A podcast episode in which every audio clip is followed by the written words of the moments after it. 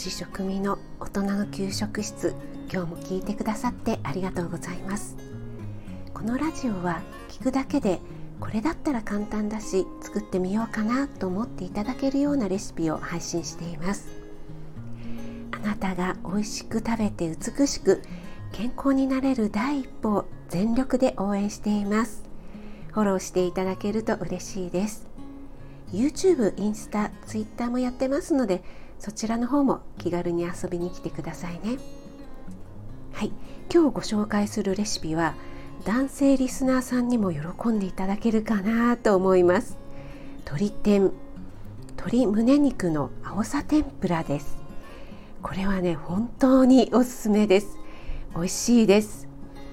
鶏胸肉って淡白で加熱すると硬くなってパサパサすると思ってませんか？確かにねそうなんですが調理法によってびっくりするほどジューシーになります。今までの鶏胸肉の概念がね変わると思うので是非最後まで聞いてくださいね。それでは今日も1材料2作り方調理のポイント3鶏胸肉の栄養素などについてお話ししたいと思います。それでは1材料から。材料2人分で鶏胸肉 150g 塩麹大さじ2青さ適量天ぷら粉適量揚げ油適量です。2作り方調理のポイントです。鶏胸肉はカットされていないものでしたら唐揚げ用くらいの大きさだいたい 25g ぐらいですかね。それくらいの大きさに切ります。切ったら保存袋に入れてそこに塩麹を入れます。塩麹はね市販でパックになっているものを使っています。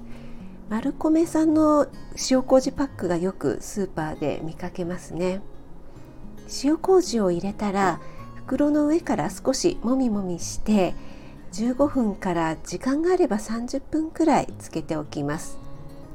そうしましたらボウルに天ぷら粉を入れて水で溶きます。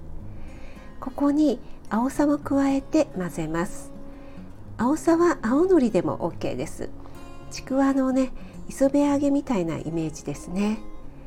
この天ぷら粉と水は冷蔵庫に入れてできれば冷えたものが良いです。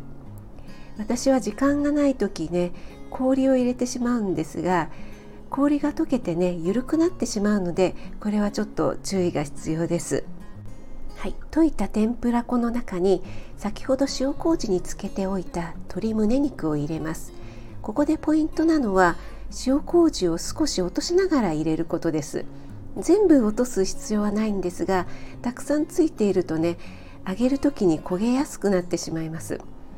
そして天ぷら粉と水はさっくり混ぜること混ぜすぎないことがポイントですあまりねしっかり混ぜてしまうとグルテンという粘りの成分が作られてしまうので衣がねサクッと仕上がらなくなってしまうんですよね先ほど天ぷら粉と水は冷えたものが良いとお話ししたのも温度が低い方がこのグルテンっていうのができにくいからなんですね。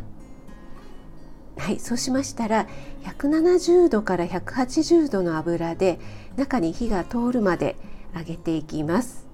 先ほどもお話ししたように塩麹が焦げやすいので最初は170度くらいでじっくり火を通して最後にね温度を上げてカラッとさせるともう完璧ですね。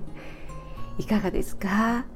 これはね塩麹で味がしっかりついてるので本当に何もつけなくてそのままで食べてください。本当にね柔らかくて美味しいですよ。レモン汁なんかをね絞ってもいいかもしれないですね。はいこの塩麹なんで柔らかくなるのかというと麹にはねタンパク質を分解する酵素が含まれているからなんですね。なのである程度分解された状態で食べるので柔らかくて美味しいのはもちろんなんですが体の中でも消化吸収されやすくなるっていう効果もあるんですよ。もうね一石二鳥ですよね。鶏胸肉はもも肉に比べてね値段も安いですし高タンパク低脂肪でねとってもおすすめですね。はい。今日は鶏胸肉の青さ天ぷらのレシピそれから塩麹の効果などについてお話ししました。今日も最後まで聞いてくださってありがとうございました。少しでも役に立ったなと思ったら気軽にコメント入れてくださいね。いいねだけでも押していただけると嬉しいです。